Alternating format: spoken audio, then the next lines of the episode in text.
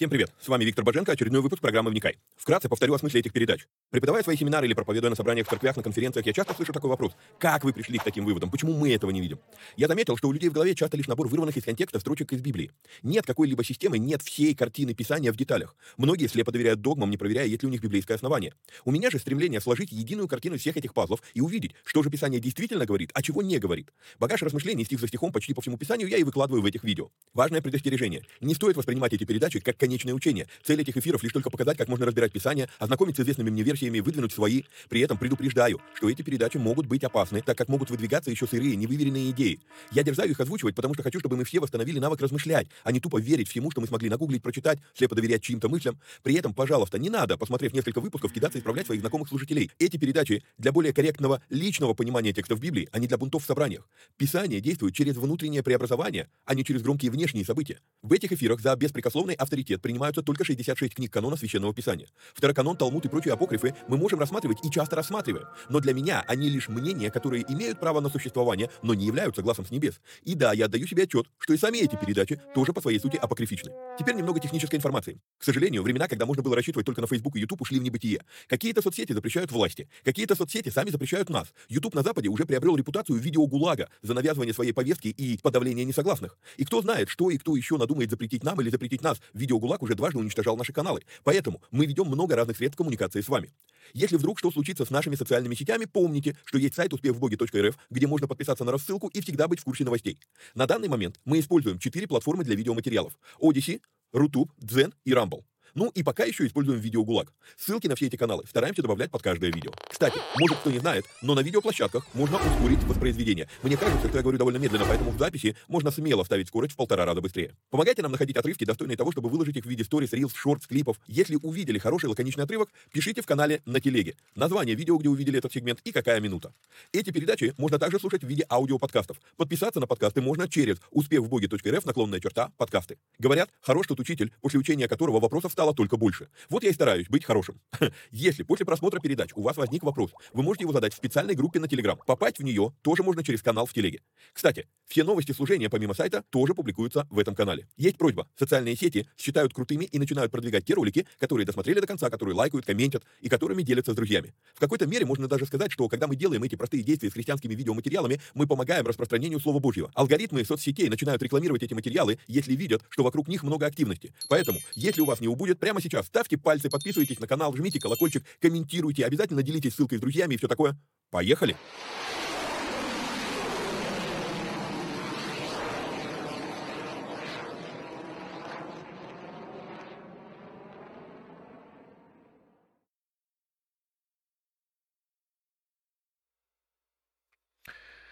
Поехали.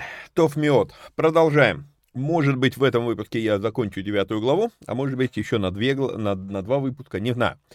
Хорошо, привет всем отважным вникателям и вникая зависимым. Напоминаю, что нужно поддержать эти эфиры материально. Спасибо тем, кто это уже делает. А, напоминаю, номер телефона плюс 7 999 832 0283.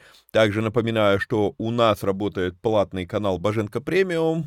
В нем мы выкладываем перевод нашего любимого епископа Тедидова раз, раз в две недели, но полные версии проповедей. Вот. А помимо этого, там я отвечаю на ваши вопросы, отвечаю приоритетно и отвечаю а, более развернуто. И а, туда же я выкладываю некоторые ништяки.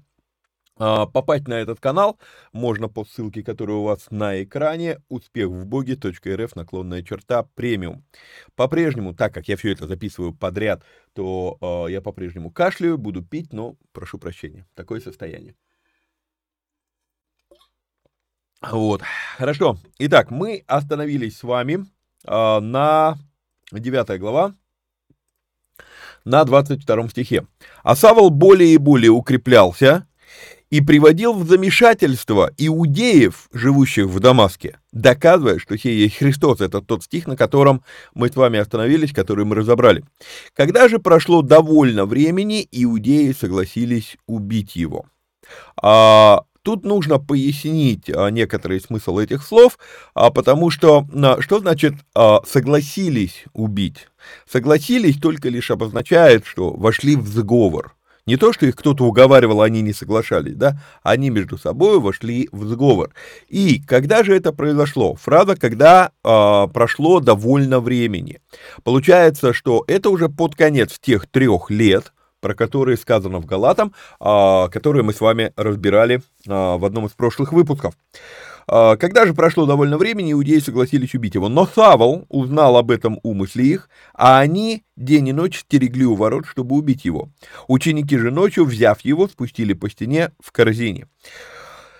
Савол прибыл в Иерусалим и старался пристать к ученикам, но все боялись его, не веря, что он ученик. И вот тут вот как раз и есть этот момент, который мы с вами читали в Галатах, что, э, возможно, возможно, как раз получается, что какое-то время прошло, ученики, когда ночью спустили его э, по стене к корзине, в корзине, да, то он, возможно, ушел в Аравию тогда. А, может быть, он ушел и раньше. Может быть, только сейчас. За версию то, что он ушел только сейчас, говорит то, что, ну, он как бы он преподает то, что правильно, и оказывается вдруг в ситуации в обратной, да, то есть а, я преподаю как правильно, а, ну вот это вот исправленное, то, что я вам показывал, да, вот а, свернули не туда, вроде исправил учение, но почему меня убивают, да, вот, и вроде как, ну ты же сам тоже убивал, вот, то есть, ну, какая, как бы, те, тебе надо понять, чем они живут, вот, но, э, может быть, я что-то не то, и вот, вот это состояние, как иногда у тебя получается, что ты вроде уверен, вот, когда ты получаешь что-то э, внутри в духе, да, ты уверен, мне это Бог сказал, потом ты начинаешь это делать, а результаты не те, которые ты ожидал, и вот тут вот ты начинаешь сомневаться, а может быть, это не Бог мне сказал, а может быть, я это выдумал, и так далее, и так далее, да, поэтому вот допуская эту вещь, я могу предположить, что действительно вот именно когда на него было покушение, его опускают по стене, он уходит из Дамаска, и он уходит в Аравию, чтобы взвесить вообще, что происходит. Хотя, может быть, как мы говорили раньше, он пошел пере, пересортировать свои, свои, свое учение, да. Меня учили вот так, вот так. Так, а что здесь нужно скорректировать? Может быть. Окей, мы не знаем. А, Савол прибыл в Иерусалим и, прис... А, так вот, что я начал про Аравию. Потому что потом сказано, что он вернулся из Аравии в Дамаск, а из Дамаска пошел в Иерусалим. Но вот в чем дело. Мы не знаем. Он мог вернуться в Дамаск, просто, грубо говоря, забрать свои вещи и пойти, да, то есть не задерживаясь там, и пойти в Иерусалим. Савол прибыл в Иерусалим и старался пристать к ученикам, но все боялись его, не веря, что он ученик. А, и может получиться так, что, несмотря на то, что вся эта глава, она а, как, засыпана словом ученик, ученик, ученик, в книге Деяний мы постоянно видим, мы не видим слово верующий. Мы сегодня пользуемся словом верующий, но этот, этот термин неправильный. Что значит верующий? В этом мире нет неверующих, все верят, просто все верят в разные вещи. Кто-то верит в глобальное потепление, кто-то верит а, в, а, там, а, как он, космический интеллект, да, кто-то верит в теорию эволюции, вообще все это было случайно. То есть, понимаете, мы все во что-то верим. Вопрос в том, во что мы верим, да, вот. И на мой взгляд, все-таки будет правильнее использовать слово ученик в том плане, что ученик подразумевает, что это, а, что это состояние постоянного обучения.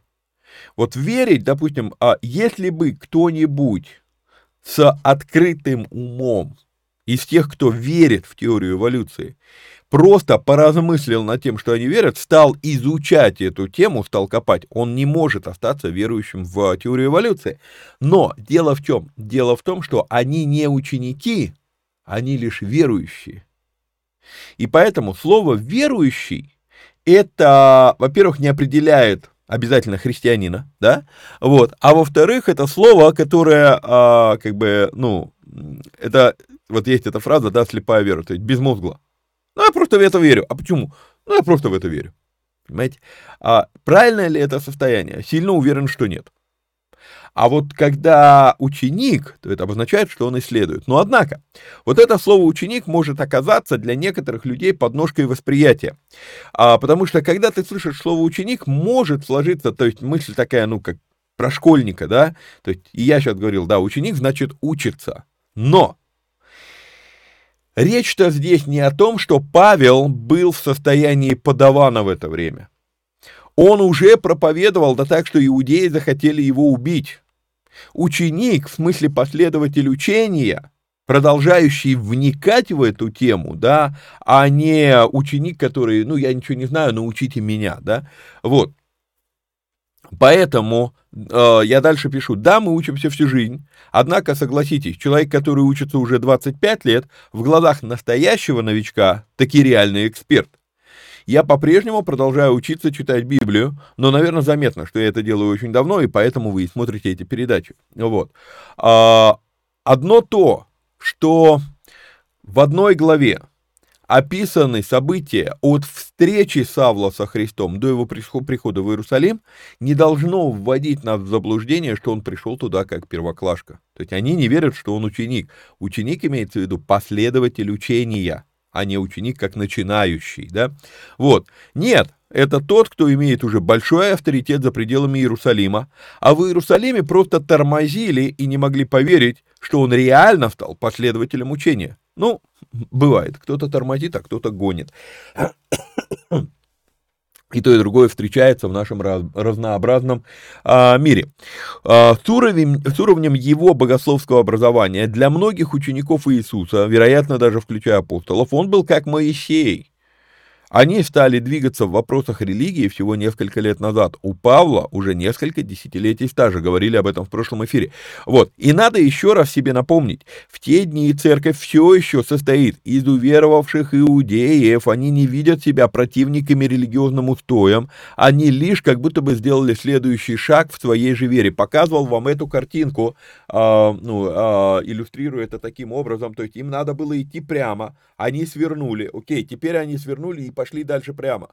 То есть они сделали вот этот, то есть все стоят, застряли здесь, они вернулись и пошли дальше. То есть они сделали просто следующий шаг. Они не воспринимали себя как что-то чуждое иудаизму или что-то, ну, и евреизму, как что-то новое, как что-то, а, как, ну, вот у нас сегодня, вот есть христианство, есть иудаизм. И я показывал вам вот эту вот иллюстрацию вот с этим разветвителем, что, понимаете, а как и все метафоры, это очень ограниченная метафора, но просто для наглядности, да, то есть получается, вот если, вот если я то, что я держу пальцами, вот основная часть, вот это вот основная часть, да, а, это то, с чего все началось, это корень, иудаизм в одну сторону, христианство в другую сторону, и то, и другое неполноценно.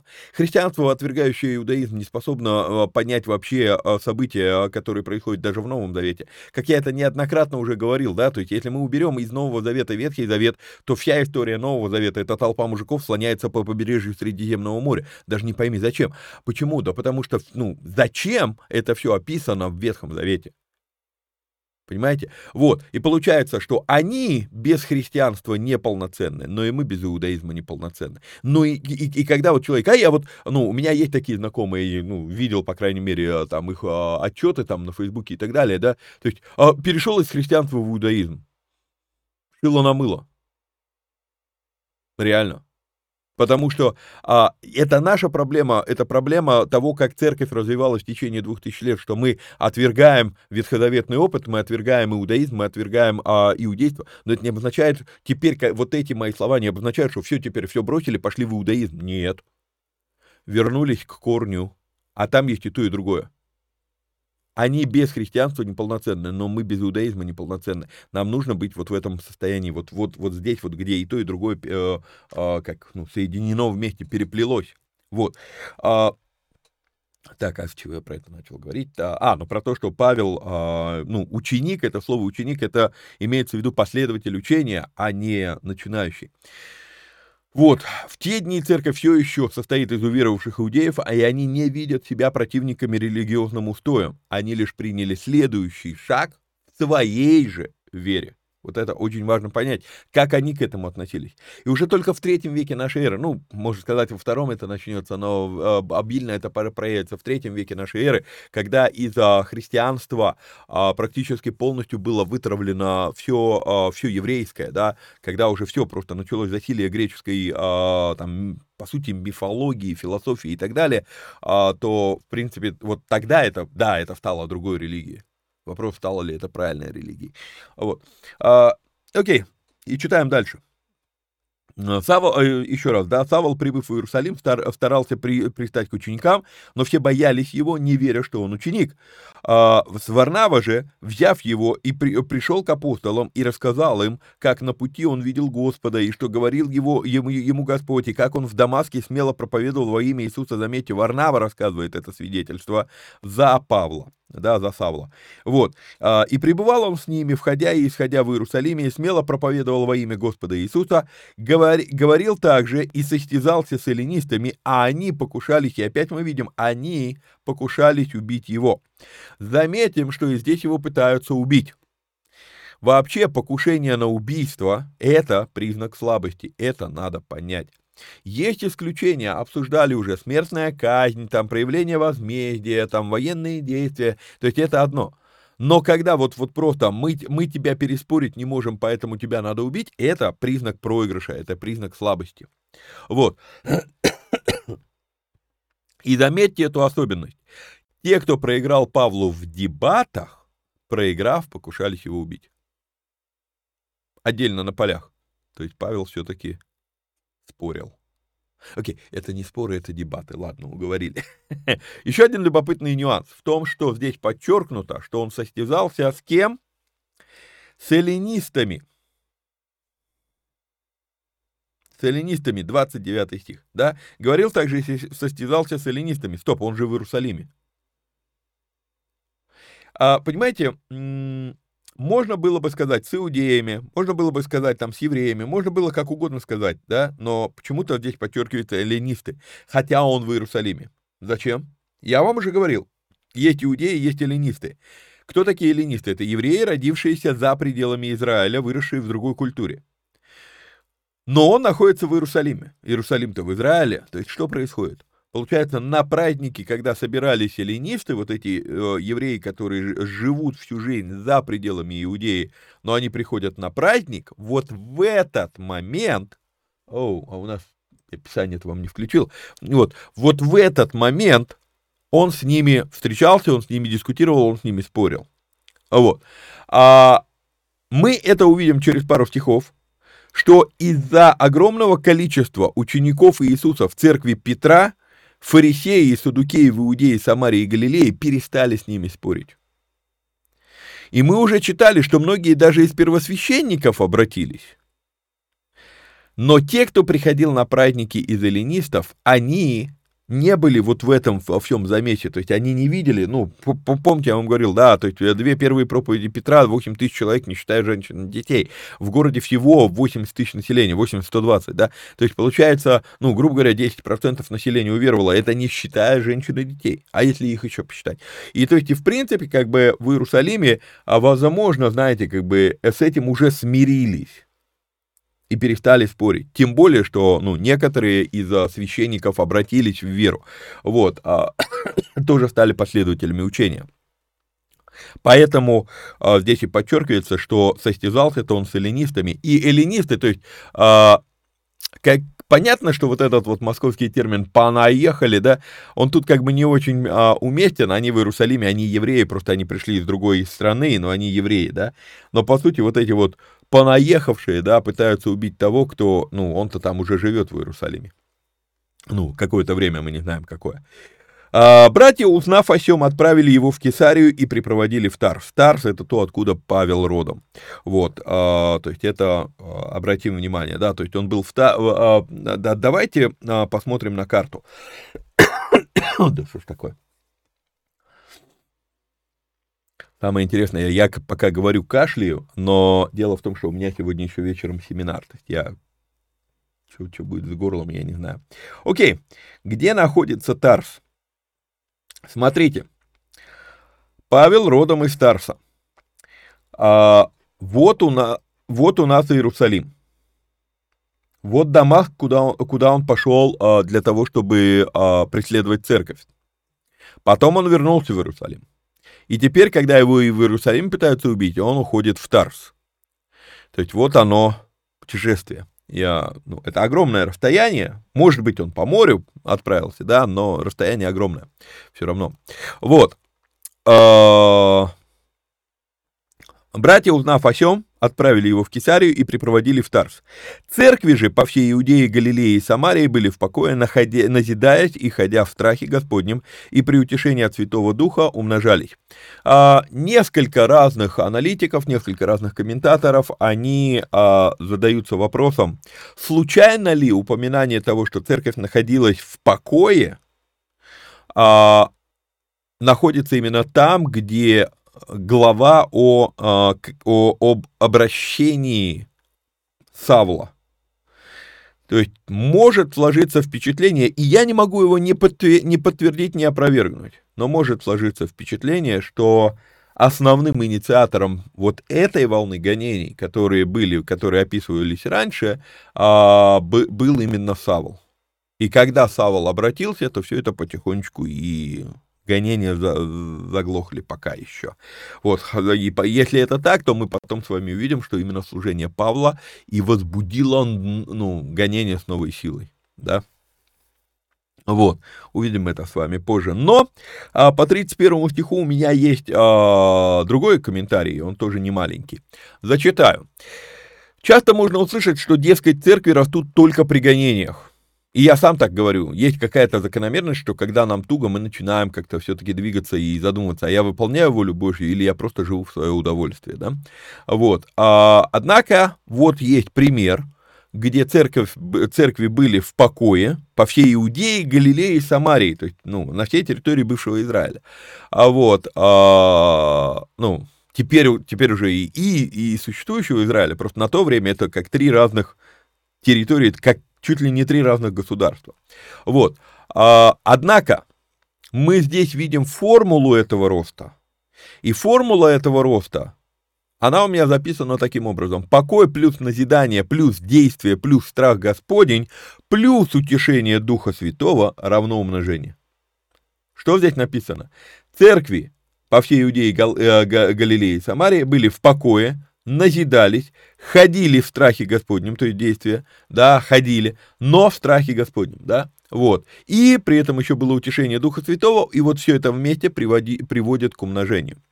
И вот я думаю, что у нас есть выбор для роста церкви. У нас есть выбор либо дождаться гонений, либо а, применить эту формулу. И в, в современном протестантизме, да, там, пятидесятничество и более новые веяния, а, если мы не видим пробуждения в покое, то что происходит? Вот это вот умножение, да, умножались церкви. Что происходит? А, покой вроде как есть, назидание сегодня существует, призывы к действию есть, и утешение Духа Святого это то, что от нас не зависит, да, то есть это тоже, я думаю, есть. Чего нет? Потерян страх Господень. И поэтому есть не действие, а призывы к действию. Зачитаю комментарий. Кто-то когда-то начал вбивать в голову верующим, что якобы так, как у нас есть теперь Дух Святой, нам не нужно бояться Бога. Посмотрите еще раз этот стих. В одном стихе идет страх Господень и утешение Святого Духа. Они идут вместе, а не один в замену другого. Я знаю, что это строится на послании Иоанна, дойдем до послания Иоанна, будем разбирать это дело. Вот. Так, так, так, так, так. Но вот любопытнейший стих, где мы видим и Духа Святого в действии, и страх Господень в сердцах. Одно не исключает другого, это взаимодополняющие вещи. И поэтому я здесь вижу, что три, три уровня страха по Кушниру все-таки действуют. В одном из, а, цик, э, ну, я переслушал несколько, несколько курсов лекций Рава Кушнира, и вот в одном из этих курсов, не вспомню сейчас в каком, а, он говорит интереснейшую вещь. И как интересно, вот, ну, иногда, слушая их, я прям понимаю, что, вау, он шикарно прокомментировал Новый Завет, а не Ветхий. Вот. А, хотя, как бы, они Новый Завет отвергают. Ну, по крайней мере, Кушнир однозначно, он э, против христианства настроен прям антихрист, можно сказать. Вот, ну, в библейском смысле слова, а не в том, как церковь часто понимает слово антихрист. У меня есть на канале проповедь на эту тему, послушайте. Вот, а, анти, антихрист не придет, она называется. Вот, ну, что-то такое. так вот, а, так, так, так, так, так.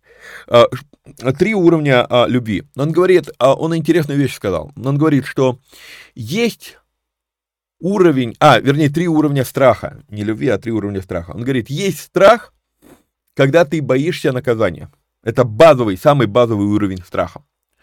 Есть, говорит, второй уровень страха, когда ты боишься сделать неправильно. Отличие между этими двумя уровнями заключается в том, что тебе уже, ну, понимаете, вот, а, ну, допустим, ребенок в каком-то, на определенном возрасте ребенок боится, что ему дадут ремня. Но если он потом перерастает это состояние, да, то э, он приходит к тому состоянию, когда он старательно делает, допустим, там домашнее задание там э, после школы или еще что-то, он делает старательно не для того, не потому, что его накажут, а чтобы не переделывать. То есть есть разница, я боюсь наказания или я боюсь сделать неправильно. Но есть третий уровень страха, и вот тут вот меня, меня именно тогда зацепило, что, э, ну, так это же комментарий к Новому Завету, вот, а, когда он говорит – есть третий уровень страха, и он говорит, мы называем его совершенная любовь. Это когда ты боишься обидеть того, кого ты любишь. И получается, если я боюсь обидеть того, кого я люблю, совершенная любовь изгоняет всякий страх. То есть, а, вот и, и, и, и, и Кушнир говорит, мы называем этот уровень а, совершенная любовь. Прям реально прям прокомментировал Новый Завет. Вот. То есть, а понимаете, когда я боюсь обидеть того, кого я люблю, это и есть страх Господень. Ну так это трепетное, состояние, трепетное пребывание пред Богом, поэтому оно, ну, оно провоцирует Дух Святой действовать. Задумайтесь над этим. Как интересно. Вот. Более того, если не будет страха Господня, придется церковь поместить в гонение, чтобы она росла. Почему? Да потому что гонения либо выгоняют из веры, либо наоборот взращивают, опять же, страх Господень, ты вынужден больше полагаться на Господа, а не на твои любимые доктрины человеческие. Ну, почему я говорю, у нас есть выбор, а каким образом сделать, чтобы церковь росла. Либо Бог это сделает через гонение, либо мы это сделаем, а вернув один упущенный элемент. Всего один страх Господний. Ну, все остальное, я думаю, в этой формуле у нас все-таки есть. Покой есть, назидание есть, действие, ну, призывы к действию есть, вот, утешение Духа Святого есть. Будет страх Господень, призывы к действию превратятся в действие. Вот и все. Вот. А, еще один вариант посмотреть на это. Фраза «ходить в страхе Господнем», да, вот а, здесь, куда я ее делал? А, «Ходя в страхе Господнем, да? Вот эта фраза «ходить в страхе Господнем» — это устойчивый оборот в еврейском мире. Он обозначает соблюдать Галаху. Что такое Галаха? Галаха, Галаха, это, а, ну, мы произносим, упрощая, Г на Г, Галаха. А, а, это, что это, да что ж такое? Что это такое? Галаха это, да, это Танах, плюс устные предания на этот тонах, плюс традиции толкования устных преданий на тонах. То есть вот это вот все это, это и есть общий термин еврейский закон. И вот тут вот мы с вами еще делаем один шаг к тому, чтобы адекватно начать воспринимать, о чем говорил Павел в своих посланиях, потому что ко времени, а, ко времени а, Иисуса, Павла, вот ко времени тех, тех событий, которые мы с вами сейчас исследуем, слово «закон» для еврея в равной степени могло обозначать закон Моисеев или Галаху. И то, и другое, вот просто закон, и тебе надо понимать, с кем ты разговариваешь. Если ты говоришь с Садукеем, то слово закон обозначает а, закон Моисеев. Если ты говоришь с фарисеем, то слово закон обозначает Галаху. Любопытно. Так вот, а, Галаха, идущий путем переводится, да, и получается ходить в страхе Господнем, то есть закон это то, что, то, что учат страху Господню, ходить в страхе Господнем, галаха, соблюдать, то есть соблюдать закон, идти, уйти, идти путем Господним. Вот.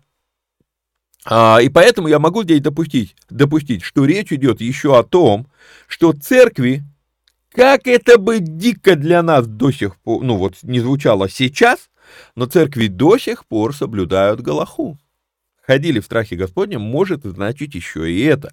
Вот, и тому есть пара причин. Как я уже говорил, они-то не считают себя врагами ни Садукеем, ни Фарисеем. Павел еще не написал ни одного послания, где он говорит что-либо против закона, а именно, и это еще один такой, э, наперед забрасываю вам, они потом начнут э, складываться в единую какую-то картину, эти камушки. Когда Павел говорит про закон, он фарисей. А что для фарисея значит закон? Галаха. И поэтому, когда Павел говорит, что не надо соблюдать закон, про какой закон он говорит? про предание человеческое. Так вот, интересно, да? Павел еще не написал ни одного послания, где он говорит что-либо про Галаху. А сами ученики не воспринимают себя как что-то отдельное от, а, ну тогда еще не было термина иудаизма, да, а, то есть а, что-то отдельное. То есть они, они себя видят все еще а, в еврейской культуре, в еврейском мировоззрении, в еврейской религии. Просто они вернулись и сделали шаг дальше, да, то есть в своем убеждении, в своем вере, в своей вере. Вот. А, и не было у них современных протестантских богословов, которые написали кучу книг о том, что якобы теперь запрещено соблюдать Галаху.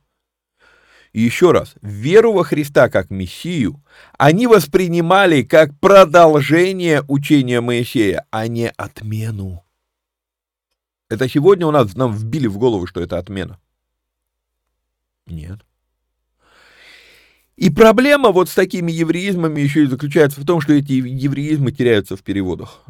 То есть, ну, окей, а человек мыслит на иврите, говорит на греческом, то, что думает на иврите, говорит на греческом, да, а потом это переводят еще и на русский, и в итоге получается просто ужас. А, чтобы, чтобы показать вам наглядность этого дела, я помню, у нас а, наша группа прославления много лет, чуть 20 лет назад, наверное, а, поехали с выступлениями в Германию.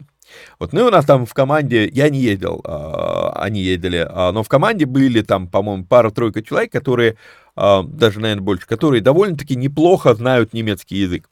Вот.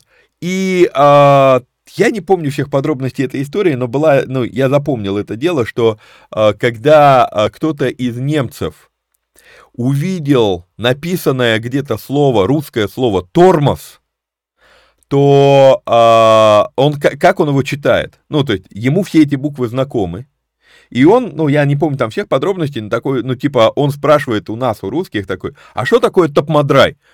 Потому что он читает топ-мо это буквы, и тройка наша буква Z. Топ-мо драй, драй это три на, иври... на немецком. да?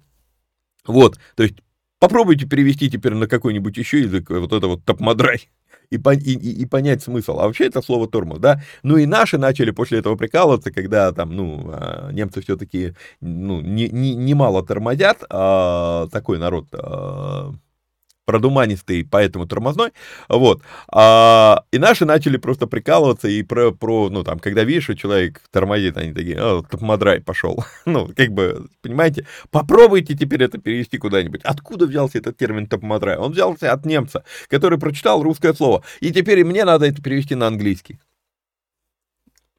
В итоге я в таких случаях просто говорю, это непереводимый фольклор. Все. Вот. Окей, идем дальше с вами. А, случилось, все, а, значит, 31, 31 э, стих заканчивает вот это вкрапление, а, собственно, появление начала, зарождения служения Павла. И опять камера переключается, и камера переключается на Петра, потому что Павел ушел, а камера осталась в Иерусалиме, скажем так, да? Вот. А, совсем другая история. Вот тут вот можно было начинать новую главу. Случилось, что Петр, обходя всех, пришел к святым, живущим в Лидде. Чтобы нам было наглядно, а, посмотрим, где находится Лидда на карте. Что у меня сегодня планшет тормозит, так медленно все показывает. Лидда. Вот он, Иерусалим. И вот она Лида. То есть это довольно-таки недалеко он ушел. Иопия тоже здесь рядом. Она нам... Уберу я? Не уберу? Ну вот. То иногда эта штучка указать... О, потерялась. Вот, вот смотрите. Иерусалим, Лида, Иопия. Вот эти три города, они нам понадобятся для того, чтобы дочитать эту главу. Итак, пишу. Павел ушел в Тарс, а камера застряла в Иерусалиме. И в объективах снова Петр. Последние несколько слов о его служении, дальше мы его уже почти не видим. Лидда. Сегодня это часть Тель-Авива, но по сути это было одно из очень-очень древних поселений в Израиле. Мы и раньше видели э, неправильно читаю. вот, э, ну, видите, как бы, когда много материала готовишь. А, про Лиду поговорили, то есть Лида это, а, теперь это, собственно, часть а, пригород Тель-Авива, вот, это одно из древних поселений. Но теперь я хочу все-таки вернуться, я обещал вам остановиться вот на этом слове, слово «святые». И я пишу здесь длинный, большой, злой, сразу предупреждаю, опять, а, психически неуравновешенных просьба удалиться от экранов, детей тоже можно увести. А, злой комментарий пишу. Я придираюсь к слову святой, вернее, к нашему отношению к этому слову, а, протестантскому, именно протестантскому отношению. Вот, и здесь я приобрету себе, наверное, а, врагов. Мы раньше видели этот потрясающий для ярых антиправославщиков оборот. Но вот теперь уже, пожалуй, таки я на нем остановлюсь и разберусь с ним. Позвольте мне поворчать или побормотать, и это будет суровый наезд для некоторых, кто, надеюсь, уже не смотрит наши передачи. К кому Петр пришел? К святым. А, протестанты, мы любим поржать, потроллить то, что в православии есть святые. Сори, в Библии они тоже есть. Чё, и что мы троллим? Не замечали? Сколько раз в этой главе уже? Святые, святые, святые. И поэтому стоит чутка пояснить. Надеюсь, мне получится за один раз полноценно, емко выразить мысль, чтобы больше к ней не возвращаться. Но для этого вам сейчас придется потерпеть мое бормотание. Когда-то были эти передачи, да, библейские бормотания Боженко. Я много в чем не согласен с протестантскими взглядами. Сначала поясню свою позицию. А, я много в чем не согласен с протестантскими взглядами, когда они превращаются в загоны. Но это не обозначает, что я против протестантизма. Когда я говорю эти вещи, я говорю эти вещи, может быть, в какой-то мере жестко, иногда кажется, вот, мол, ты там это, топишь против. Нет, я говорю это, потому что радею за то, что, ну, почему мы уподобляемся тем, кого мы троллим. Меня вот это вот вымораживает. Поэтому как бы... Вот. Итак, да, я много с чем не согласен в, в протестантских взглядах. Когда это превращается в загон, не согласен. Но это не, не делает меня противником протестантизма. Я много чего хорошего вижу в иудаизме, но это не делает меня адептом иудаизма. И да, я не согласен с тем, как протестантизм гонит на православие, я вижу, там есть некоторые полезные вещи. Некоторые из этих полезных вещей из православия вошли в мою жизнь. Не пугайтесь, это не иконы. Однако, все это не делает меня адептом православия. Например, один из таких примеров, что вошло в мою жизнь из православия. А, ну, окей, а, не совсем это будет верно из православия, это, наверное, даже все-таки к иудаизму отслеживается. А, но где мы покупаем ароматизированный елей. Как вас когда-нибудь помазывали, там, мажут там во время молитвы, там, и такой запах хороший. Знаете, где его купить? Да в любом православном храме. Приходишь в лавку в православном храме и покупаешь елей. И не надо там ни в какие там, а вот я в, Израиль ездил там, вот мне на Святой Земле дали этот пузырек, а где этот пузырек взяли? Тоже в православном храме. Ай, отдельная тема. Вот, итак, есть проблема, которая свойственна не только протестантизму, но она, как проказа, по сей день покрывает страны, в которых протестантизм получил большое распространение. Так как я не знаю научного названия этой проблеме, я назову ее религиозным нацизмом. Или буду называть это деноминацизмом. Потому что деноминации, да, мы делимся на деноминации. А в чем суть любого цизма? Это когда мы настолько уверены, своей правоте, что мы вдруг начинаем считать себя убер чем-то, убер-нацией, убер-строем, убер-доктриной, убер-деноминацией, да, то есть вот это вот убер, супер что-то. Казалось бы, считать себя лучше других неплохо, но тут полшага до понимания, что раз мы лучше, значит другие хуже. Ну а раз другие хуже, то от них надо избавлять этот мир. Таким образом, всякий, кто считает себя в чем-либо убер, уже прошел 90% пути к цизму. Понимаете? Вот. А, и, увы, но данный загон церковь не миновал. В истории хри- христианства есть три основные ветви. Православие, католицизм, протестантизм.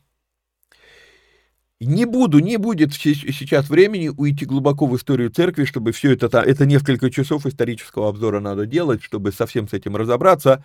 Вкратце, можно сказать, все три начинали за здравие, и, увы, все три скатились к заупокой во многих аспектах. Живы, но вот мировоззрение, с чего начинали и чем закончили, начали за здравие, закончили за упокой. А, и при этом нередко в каждой из этих трех деноминацизм э, наблюдается. Убежденность, что они единственные, кто знает истину, как она есть. Исторически, совсем кратко, после Великой Схизмы из-за деноминацизма укоренилось враждебное отношение между ортодоксией, православием и католицизмом. Они воспринимают друг друга в штыки. Позже от враждебного православию течения э, католицизма от, откалывается, ответвляется протестантизм, да? Вот. Православными, как дочерняя ветвь католицизма, протестантизм априори встречается в штыки тоже. Ну, как бы мы же, мы же э, на ножах с католицизмом, следовательно, ну, а протестанты это, ну, это такие же католики, якобы, да, вот, а может даже еще хуже. Поэтому а, э, появляется враждебное настроение. А так как католицизм тоже увидел в своем отпрыске конкурента, посягательство на свою паству, да, то и католиками протестантизм встречается в штыки. Если вы думаете, что э, это, это проблема только между э, православием и протестантизмом, нет, посмотрите на Северную Ирландию, на этот, наверное, уже вековой конфликт между католиками и, право, и протестантами в Ирландии. Да, то есть там тоже все это в штыки. Вот, короче, сначала из-за загнанности, а потом из-за гордыни протестантизм тоже начинает занимать враждебную позицию по отношению к двум проветвям. Сегодня э, огромное количество людей. И некоторые из них даже пишут, когда мне комментарии, это прям так сквозит. То есть, так это же православие! И что? И что с того, что это право? То есть а, априори само по себе одно это слово, это однозначная стигма, что это плохо. Так это цизм. Понимаете? А, в чем проблема, допустим, расизма? А, вот по цвету кожи раса, да, три расы в мире. Европеоиды, монголоиды, негроиды. А, окей, а, то есть если ты не моего цвета кожи, то это плохо. Но это тоже цизм. Что такое, что такое нацизм? Это одна нация лучше других, поэтому все остальные надо уничтожать. По сути дела, а, ну, совсем другое учение, а, и очень часто сегодня, ну, неправильно используют этот термин, да, но что такое фашизм? На, на итальянском языке фаска это, это, а, как сказать, это, ну, партия, мы бы сказали, да, то есть это одна из партий в правительстве. И фас, фасизм, да, вот, ну, мы, в русский оно пришло как а, фашизм, а, это слово. То есть это, когда вот эта партия правильнее, чем все остальные. Раз в четыре года происходит, ну, там, раз, иногда раз в 4, раз в 8, в зависимости от того, э, там, как произойдет это на, на выборах, да, но, по сути дела, понимаете ли вы, что выборы э, вот из двух партий, из трех партий, из скольки угодно, это отголосок того же самого. А вот эта партия лучше, чем все остальные. То есть мы им дадим э, право большинства голосов. Задумайтесь над этим. Но мы сейчас говорим про церковь. И скажите мне, что между церковью и государствами, и политикой нет ничего общего. Ага, сейчас. Вот. А, итак, Короче, сначала из-за загнанности, а потом из-за гордыни протестантизм тоже начинает занимать враждебную позицию по отношению к двум правитвям. История же неоднократно показывает, что если изгоя не смогли уничтожить, то попытками его уничтожить его взращивают в гегемона. Вот. И скажите, что тут нет параллели с тем, как формировался нацизм в Германии 40-го, 40-х э, годов прошлого века. Вот. И скажите, что история церкви чем-то отличается от истории политических течений. Только, может быть, сроками. У нас это, на это занимает столетия, а в политике это происходит за десятилетия. И все. Вот. Отсюда аполитизм верующих — это реально идиотизм в его древнегреческом смысле слова. Думаю, все уже знают об этом, да, что в древнегреческом языке слово «идиот» обозначало аполитичный, политически безграмотный человек. Это потом оно стало, то есть э, греки считали, что э, аполитичным может быть необразованный человек, и потом вот со, со временем слово идиот стало обозначать, ну, как бы синоним дурака. Вот, но нет, это слово именно в его древнегреческом смысле слова, это слово аполитичный. Вот. Все это я к тому, что огромному количеству протестантов необходимо проверить себя на наличие деноминацизма в своих взглядах. Если для нас априори, что у православных или у католиков все неправильно, а у нас все правильно, нам до геноцида один шаг. Может быть, даже э, это будет не физический, а какой-то ментальный, да, то есть, но, но, но вот это вот пренебрежительное отношение ко всему православному, ко всему католическому, ну, это, это, это моральный геноцид. Да, они православные, что они знают? А они очень много знают. И многое знают намного лучше нас. Это надо понимать к сожалению, вот, ну, а, из, ну, много чего проанализировав, я согласен со, со словами, я не помню, кто это сказал, а, из православных, но когда его спросили про протестантизм, он сказал, ну, это так, религия для ПТУшников.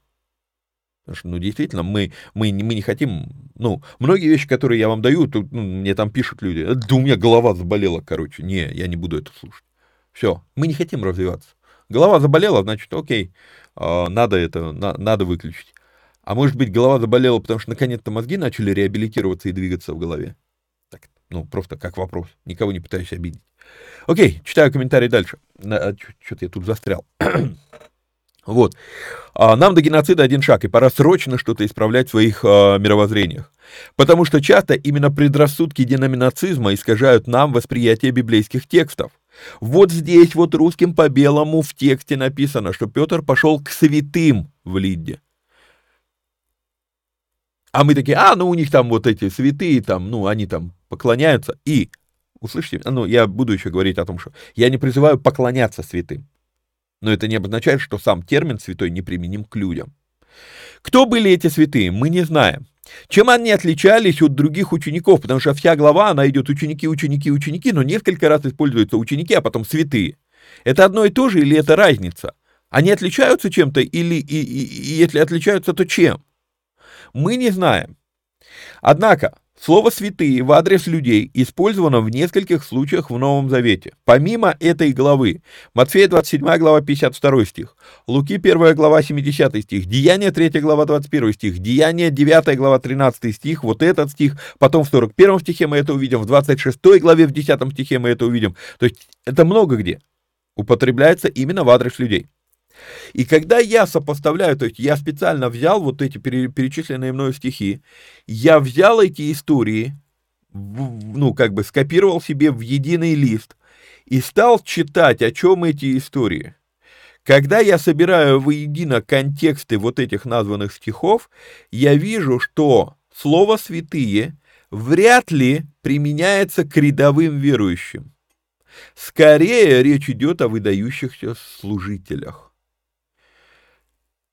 они не апостолы, потому что в Библии термин апостол применяется в основном только лишь к 12, и плюс еще, э, ну, к 11, и плюс еще Павел. Окей? То есть, но они тоже, скажем так, ветераны служения, например. И вот есть ученики, есть ветераны служения, есть апостолы.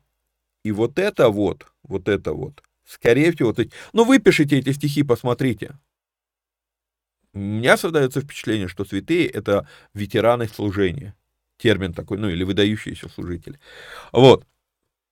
А, как любопытно, это перекликается к причислению, э, с перечислением... Э, как любопытно, это перекликается с причислением к лику святых в православии и католицизме. И да, я знаю в итоге людей, а, которые вели жизнь далекую от святости, но по политическим мотивам их стали причислять к лику святых. Про злоупотребление мне известно. И про то, что э, не надо поклоняться ликам святых, но обращать внимание на то, как они жили, учиться у них, почему бы и нет, да. Но опять же, не все, кого причислили к лику святых, тоже, ну, и, ими являются, да, то есть там, я не знаю, там... Э, недавно кого-то причислили к лику святых, я просто смеял и пл- смеялся и плакал одновременно. А не, ну, в католицизме кого-то там, ну, просто смотришь, думаешь, он какое отношение к этому имеет. Вот. А, вот, ну, злоупотребление с, этой, с этим обрядом в течение двух тысячелетий истории церкви, вернее, с этим термином, не обрядом, а с, с этим термином есть. Но еще раз, мы много раз об этом говорили, если, если, если ножами много кого зарезали за историю человечества, мы же не стремимся теперь избавиться от ножей на кухне. Мы все равно продолжаем ими пользоваться. И вот это вот пренебрежительное отношение протестантов, а вот у них святые там в церкви, а у вас их нет? Библия использует этот термин нередко. Именно в адрес людей. Вот. А, но мы именно это, то есть избавляемся, вот как, как, от ножей, э, как от ножей избавляться, да, вот жить без ножей. Мы именно это делаем в протестантизме. Чтобы оспорить православную практику, мы говорим, что святым быть невозможно. Ну, можете так считать, а я предпочту использовать терминологию Луки. А если учесть, что Лука — это летописец Павла, то, по сути, это терминология Павла, что подтверждается многократно в посланиях Павла. Еще несколько мест Писания, где используется этот термин в адрес людей. Римлянам 1 глава 7 стих, 12 глава 13 стих, 15 глава 25-26 стихи, 31 стих в этой же главе, 16 глава 2 стих, 16 глава 15 стих. И это только в одном послании. И если мы посмотрим еще и послание Петра, он призывает нас быть святыми. 1 Петра 1.15. И подкрепляет это еще и цитата из Ветхого Завета в 16 стихе. А там Господь призывает нас. Будьте святы, ибо я свят. Короче, кроме как протестантским деноминацизмом, я никак не могу объяснить появление учения о том, что называть людей святыми нельзя. Впечатление, что учение появилось под эгидой «на зло бабушки уши отморожу». То есть, Раз это есть у православных, значит запретим это у себя. И повторюсь, я знаю, что в итоге они это профанировали, но это не повод отказываться от библейской терминологии. Мое бубнение закончилось. Я... Э, а я так и не двинулся в историю. Первый стих всего лишь. У нас еще 10 минут. Ладно, двинемся. Хотя, нет, наверное, остановимся, потому что мы все разобрать не успеем за 10 минут, я думаю. Наверное, остановимся сейчас на этом и сделаем еще одну а, тогда передачу. Все, как обычно говорю, всех вам благ и благословений. До следующего эфира вникайте самостоятельно. Напоминаю, что нужно поддержать этот эфир материально, нужно а, поделиться лайками, там, а, все, короче, меня выносит. Это уже какая третья или четвертая передача подряд. А мне еще семинар делать. Прикол. Ладно, а, нужно подписаться, лайкнуть, прокомментировать, поделиться ссылкой с друзьями. Вот. И если есть такая возможность, поддержать эфир материально. Все, всех вам благ и благословений. Пока-пока.